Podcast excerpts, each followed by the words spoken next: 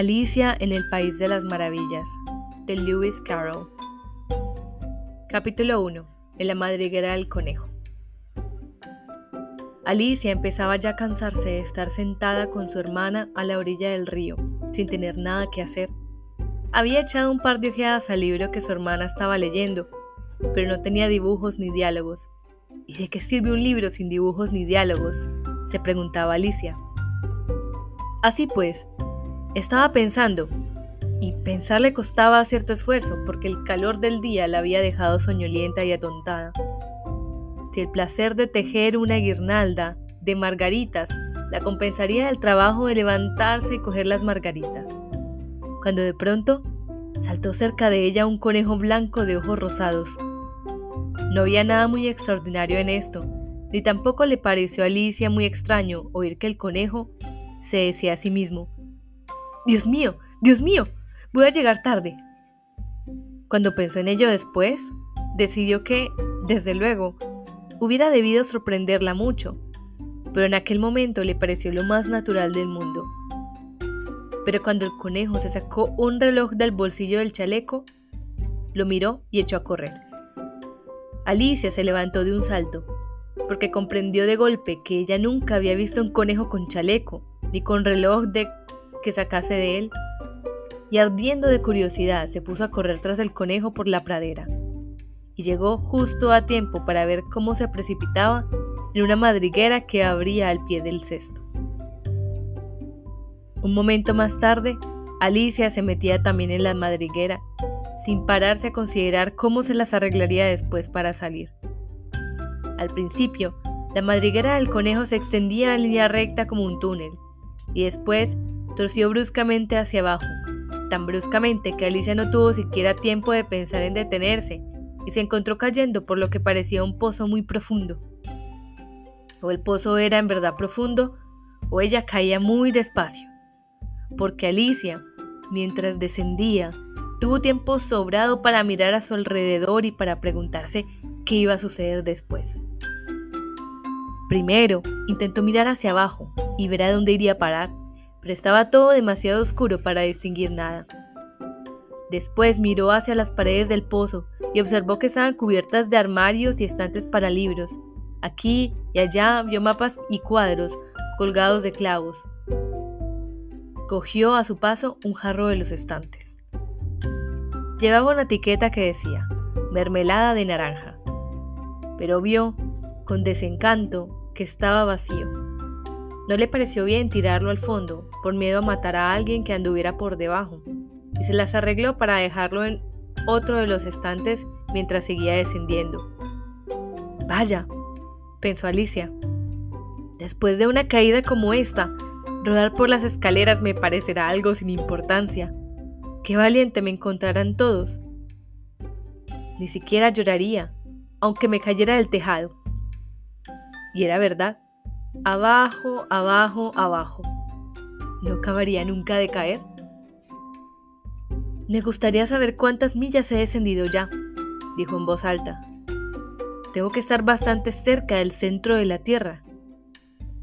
Veamos, creo que está a 4.000 millas de profundidad. Como veis, Alicia había aprendido algunas cosas de esas en las clases de la escuela, y aunque no era un momento muy oportuno para presumir de sus conocimientos, ya que no había nadie allí que pudiera escucharla, le pareció que repetirlo le serviría de repaso. Sí, esta debe ser la distancia, pero me preguntó a qué latitud o longitud habré llegado. Alicia no tenía la menor idea de lo que era latitud ni tampoco longitud pero le pareció bien decir unas palabras tan bonitas e impresionantes. Enseguida volvió a empezar. A lo mejor caigo a través de toda la tierra. Qué divertido sería salir donde vive esa gente que anda cabeza abajo.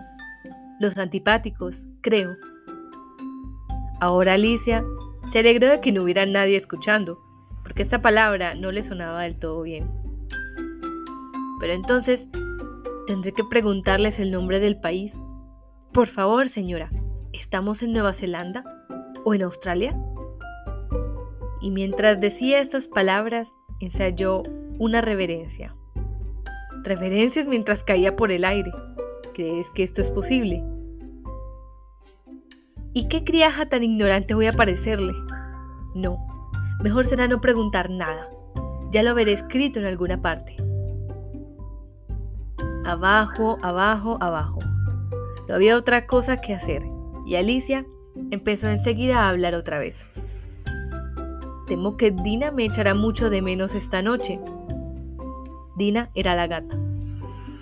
Espero que se acuerden de su platito de leche a la hora del té.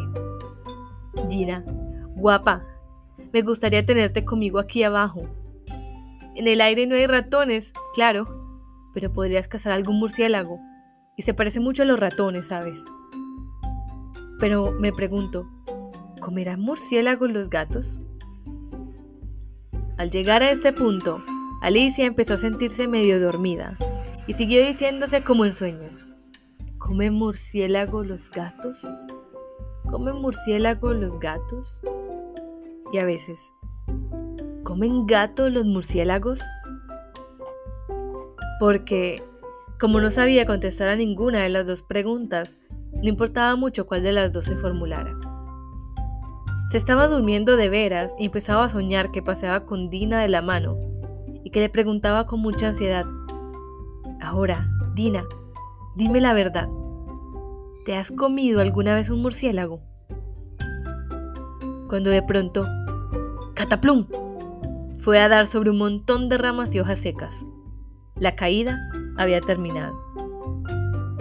Alicia no sufrió en el menor daño y se levantó de un salto. Miró hacia arriba, pero todo estaba oscuro. Ante ella se abría otro largo pasadizo y alcanzó a ver en él al conejo blanco, que se alejaba a toda prisa. No había momento que perder y Alicia, sin vacilar, echó a correr como el viento y llegó justo a tiempo para oírle decir, mientras doblaba un recodo. ¡Válgame! ¡Mis orejas y bigotes! ¡Qué tarde se me está haciendo! Iba casi pisándole los talones, pero cuando dobló a su vez el recodo, no vio al conejo por ninguna parte. Se encontró en un vestíbulo amplio y bajo, iluminado por una hilera de lámparas que colgaban del techo. Había puertas alrededor de todo el vestíbulo, pero todas estaban cerradas con llave, y cuando Alicia hubo dado la vuelta, bajando por un lado y subiendo por el otro, probando puerta a puerta, se dirigió tristemente al centro de la habitación y se preguntó cómo se las arreglaría para salir de allí. De repente, se encontró entre una mesita de tres patas, toda de cristal macizo. No había nada sobre ella, salvo una diminuta llave de oro. Y lo primero que se le ocurrió a Alicia fue que debía responder a una de las puertas del vestíbulo. Pero, ¡ay! O las cerraduras eran demasiado grandes o la llave era demasiado pequeña. Lo cierto es que no pudo abrir ninguna puerta. Sin embargo, al dar la vuelta por segunda vez, descubrió una cortinita que no había visto antes. Y detrás había una puertecita de unos dos palmos de altura. Probó la llave de oro en la cerradura y vio con alegría que ajustaba bien. Alicia abrió la puerta y se encontró con que daba a un estrecho pasadizo, no más ancho que una ratonera. Se arrodilló y al otro lado del pasadizo vio el jardín más maravilloso que podéis imaginar. Qué ganas tenía de salir de aquella oscura sala y de pasear ante aquellos macizos de flores multicolores y aquellas frescas fuentes. Pero ni siquiera podía pasar la cabeza por la abertura. Y aunque pudiera pasar la cabeza, pensó la pobre Alicia, de poco iba a servirme sin los hombros. ¿Cómo me gustaría poderme encoger como un telescopio? Creo que podría hacerlo, solo con saber por dónde empezar.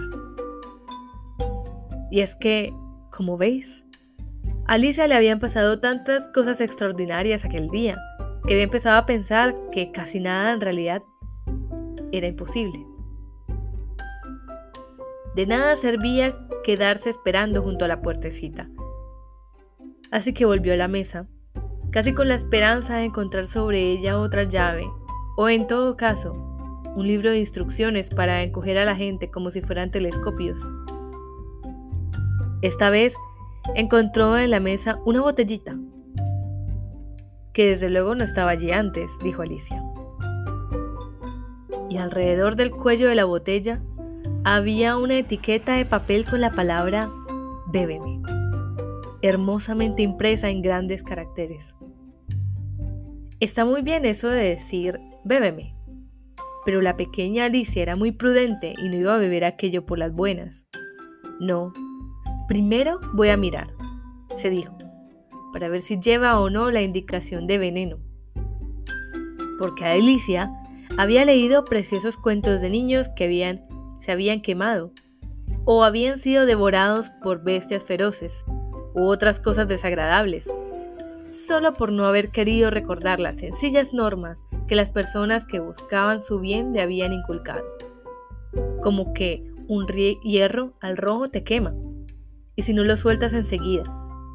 O si te cortas muy hondo en el dedo con un cuchillo, suele salir sangre. Y Alicia no olvidaba nunca que si bebes mucho de una botella que lleva la indicación veneno, terminará a la corta o larga por hacerte daño. Sin embargo, aquella botella no llevaba la indicación veneno, así que Alicia se atrevió a probar el contenido. Y encontrándolo muy agradable, tenía de hecho una mezcla de sabores a tarta de cerezas, almíbar, piña, pavo asado, caramelos y tostadas calientes con mantequilla. Se lo acabó en un santiamén. ¡Qué sensación más extraña! dijo Alicia.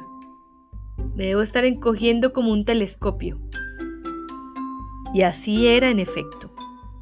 Ahora medía solo 25 centímetros y su cara se iluminó de alegría al pensar que tenía la talla adecuada para pasar por la puertecita y meterse en el maravilloso jardín. Primero, no obstante, esperó unos minutos para ver si seguía todavía disminuyendo de tamaño. Y esta posibilidad le pasó un poco nerviosa. No vaya a consumirme del todo, como una vela, se dijo para sus adentros. ¿Qué sería de mí entonces? Intentó imaginar qué ocurriría con la llama de una vela cuando la vela estaba apagada, pues no podía recordar haber visto nunca una cosa así.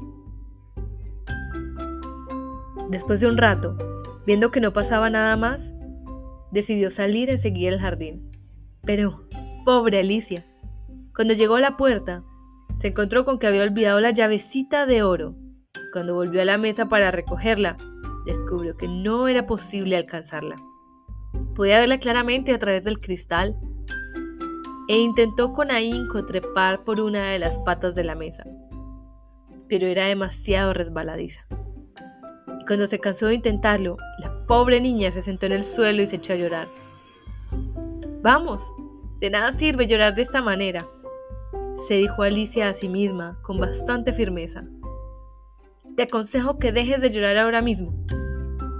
Alicia se daba por lo general muy buenos consejos a sí misma, aunque rara vez lo seguía, y algunas veces se reñía con tanta dureza que se le saltaban las lágrimas. Se acordaba incluso de haber intentado una vez tirarse de las orejas por haberse hecho trampas en un partido de croquet que jugaba consigo misma pues a esta curiosa criatura le gustaba mucho comportarse como si fuera dos personas a la vez. Pero de nada me serviría ahora comportarme como si fuera dos personas, pensó la pobre Alicia, cuando ya se me hace bastante difícil ser una sola como Dios manda. Poco después, su mirada se posó en una cajita de cristal que había dejado en la mesa. La abrió y encontró dentro un diminuto pastelito en el que leía la palabra cómeme, deliciosamente escrita con grosella. Bueno, me lo comeré, se dijo Alicia. Y si me hace crecer, podré coger la llave. Y si me hace toda deslizarme por debajo de la puerta. De un modo o de otro, entraré en el jardín. Y eso es lo que importa dio un mordisquito y se preguntó nerviosísima, ¿hacia dónde? ¿Hacia dónde? Al mismo tiempo, Se llevó una mano a la cabeza para notar en qué dirección se iniciaba el cambio y quedó muy sorprendida al advertir que seguía con el mismo tamaño. En realidad, eso es lo que sucede normalmente cuando se da un mordisco a un pastel. Pero Alicia estaba ya tan acostumbrada a que todo lo que le sucediera fuera extraordinario, que le pareció muy aburrido y muy tonto que la vida discurriese por causas normales. Así pues, pasó a la acción. En un santiamén dio buena cuenta del pastelito.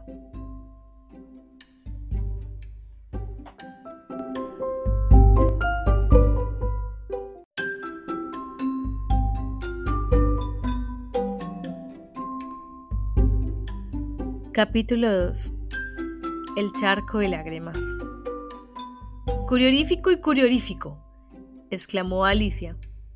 Estaba tan sorprendida que por un momento se olvidó de hablar correctamente. Ahora me estoy estirando como el telescopio más largo que haya existido jamás.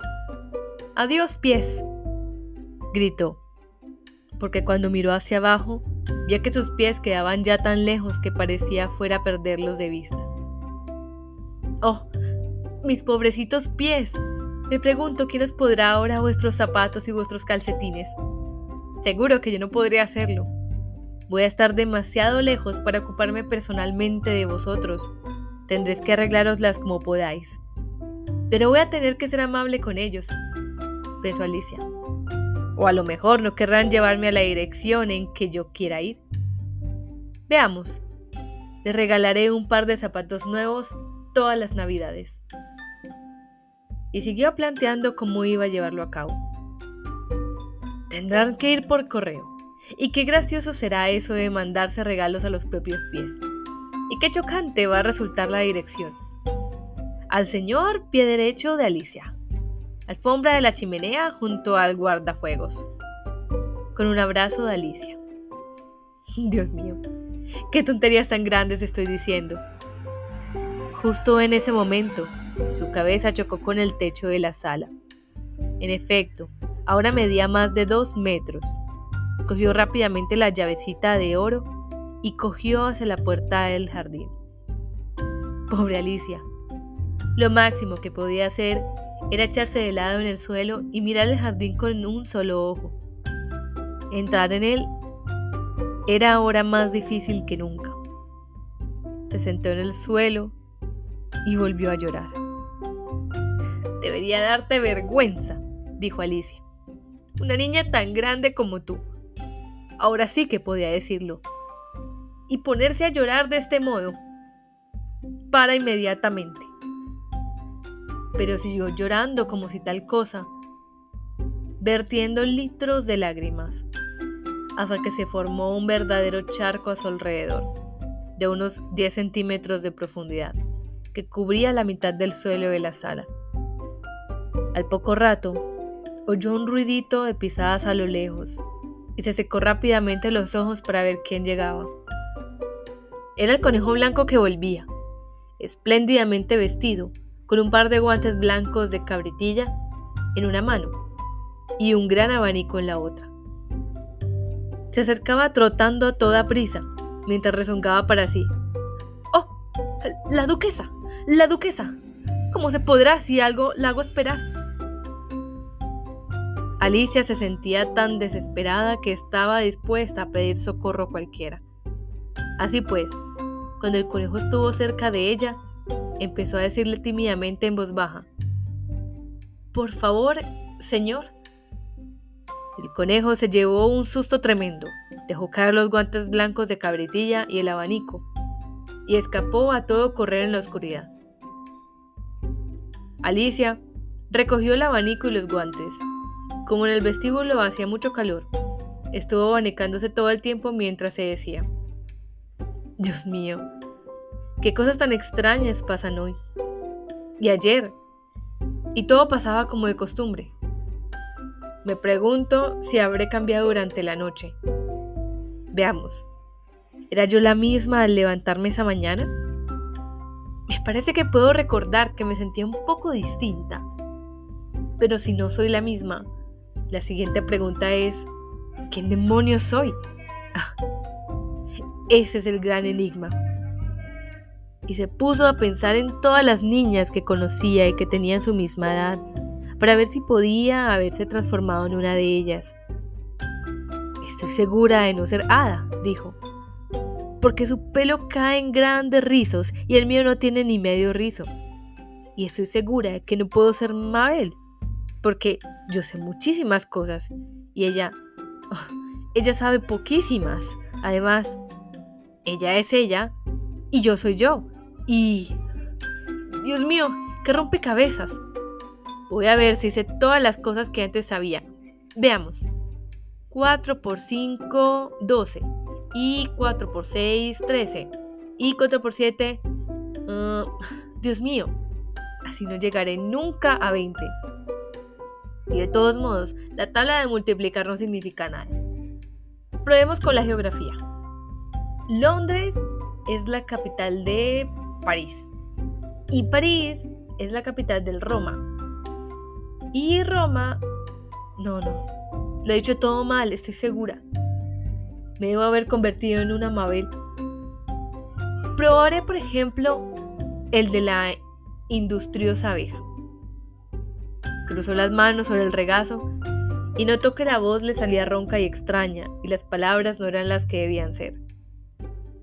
¿Ves cómo el industrioso cocodrilo aprovecha su lustrosa cola y derrama las aguas del Nilo? Con qué alegría muestra sus dientes, con qué cuidado dispone sus uñas y se dedica a invitar a los pececitos para que entregue sus sonrientes mandíbulas.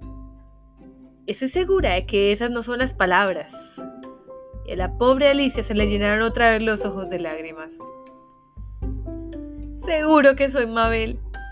Y tendré que ir a vivir aquella casucha horrible. Y casi no tendré juguetes para jugar. Y tantas lecciones que aprender. No, estoy completamente decidida. Si soy Mabel, me quedaré aquí. De nada servirá que asomen sus cabezas por el pozo y me digan, vuelve a salir, cariño. Me limitaré a mirar hacia arriba y decir, ¿qué es hora ahora? Veamos. Decidme esto primero y después. Si me gusta ser esa persona, volveré a subir. Si no me gusta, me quedaría aquí abajo hasta que sea alguien distinto. Pero, Dios mío, exclamó Alicia, hecha un mar de lágrimas. ¿Cómo me gustaría que asomaran de ver a sus cabezas por el pozo? Estoy tan cansada de estar sola aquí abajo. Al decir esas palabras, su mirada se fijó en sus manos y vio con sorpresa que mientras hablaba, se había puesto uno de los pequeños guantes blancos de cabritilla del conejo. ¿Cómo he podido hacerlo? se preguntó. ¿Tengo que haberme encogido otra vez?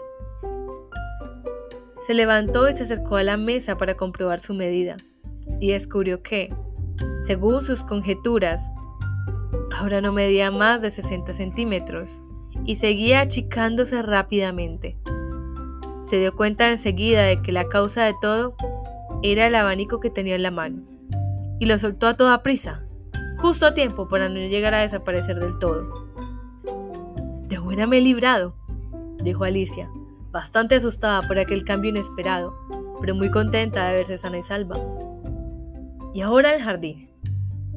Y echó a correr hacia la puertecilla, pero, ay, la puertecita volvía a estar cerrada y la llave de oro seguía como antes sobre la mesa de cristal. Las cosas están peor que nunca, pensó la pobre Alicia, porque nunca había sido tan pequeña como ahora, nunca. Y es claro que la situación se está poniendo imposible. Mientras decía estas palabras, le resbaló un pie. Un segundo más tarde, ¡ya! Estaba hundida hasta el cuello en agua salada. Lo primero que le ocurrió fue que se había caído de alguna manera en el mar. Y en ese caso podré volver a casa en tren, se dijo. Alicia había ido a playa una sola vez en su vida y había llegado a la conclusión general de que fuera uno a donde fuera, la costa inglesa estaba siempre llena de casetas de baño, niños jugando con palas de arena y después una hilera de casas detrás de la estación del ferrocarril.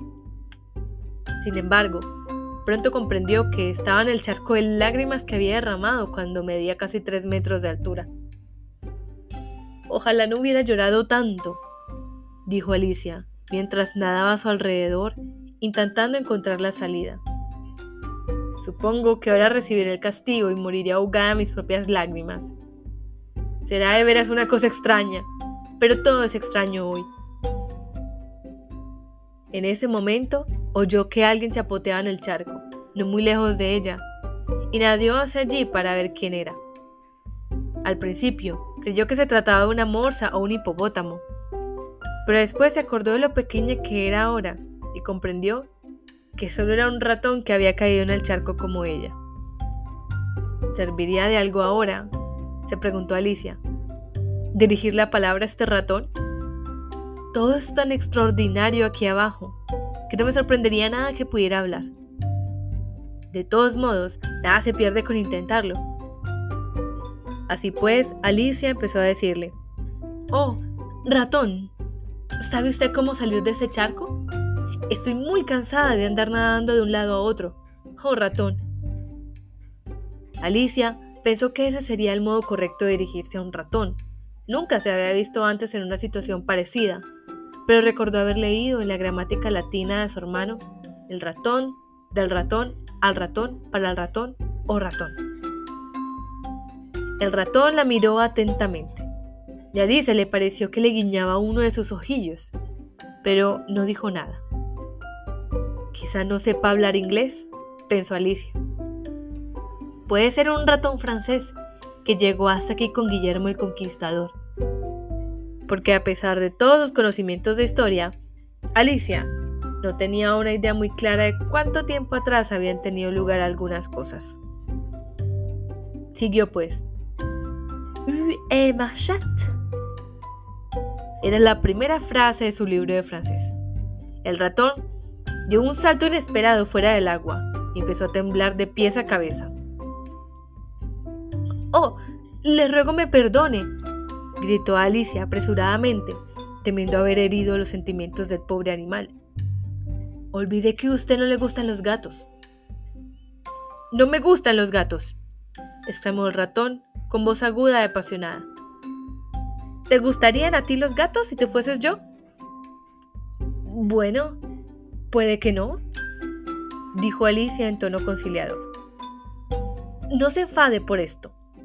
Y sin embargo, me gustaría poder enseñarle a nuestra gatadina. Bastaría que usted la viera para que empezara a gustarle los gatos. Es tan bonita y tan suave. Siguió Alicia, hablando casi para sí misma, mientras nadaba perezosa por el charco. Y ronronea tan dulcemente junto al fuego, lamiéndose las patitas y lavándose la cara. Y es tan agradable tenerla en brazos, y es tan hábil cazando ratones Oh, perdóneme, por favor, gritó de nuevo Alicia, porque esta vez al ratón se le habían puesto todos los pelos de punta y tenía que estar enfadado de veras. No hablemos más de Dina, si usted no quiere. Hablaremos, dices, chilló el ratón, que estaba temblando hasta la mismísima punta de la cola. Como si yo fuera a hablar de semejante tema. Nuestra familia ha odiado siempre a los gatos, bichos asquerosos, despreciables, vulgares. Que no vuelva a oír yo esa palabra. No la volveré a pronunciar, dijo Alicia, apresurándose a cambiar el tema de la conversación. ¿Es usted... ¿Es usted amigo de... de los perros? El ratón no dijo nada, y Alicia siguió diciendo atropelladamente. Hay cerca de casa un perrito tan mono que me gustaría que lo conociera. Un pequeño terrier de ojitos brillantes, ¿sabe? Con el pelo largo, rizado y castaño. Y si le tiras un palo, va y lo trae. Y se sienta sobre dos patas para pedir la comida. Y muchas cosas más. No me acuerdo ni de la mitad. Y es de un granjero, ¿sabe? Y el granjero dice que es un perro tan útil como no vendría ni por 100 libras dice que mata todas las ratas y... Dios mío, exclamó Alicia trastornada. Temo que lo he ofendido otra vez. Porque el ratón se alejaba de ella nadando con todas sus fuerzas y organizaba una auténtica tempestad en la charca con su violento chapoteo. Alicia lo llamó dulcemente mientras nadaba tras él. Ratoncito querido, vuelve atrás y no hablaremos más de gatos ni de perros, puesto que no te gustan. Cuando el ratón oyó esas palabras, dio media vuelta y nadó lentamente hacia ella. Tenía la cara pálida, de emoción, pensó Alicia, y dijo con vocecita temblorosa. Vamos a la orilla, y allí te contaré mi historia, y entonces comprenderás por qué odio a los gatos y a los perros. Ya era hora de salir de allí, pues la charca se iba llenando más y más de los pájaros y animales que habían caído en ella. Había un gato y un dodo, un loro y un aguilucho y otras curiosas criaturas. Alicia abrió la marcha y todo el grupo nadó hacia la orilla.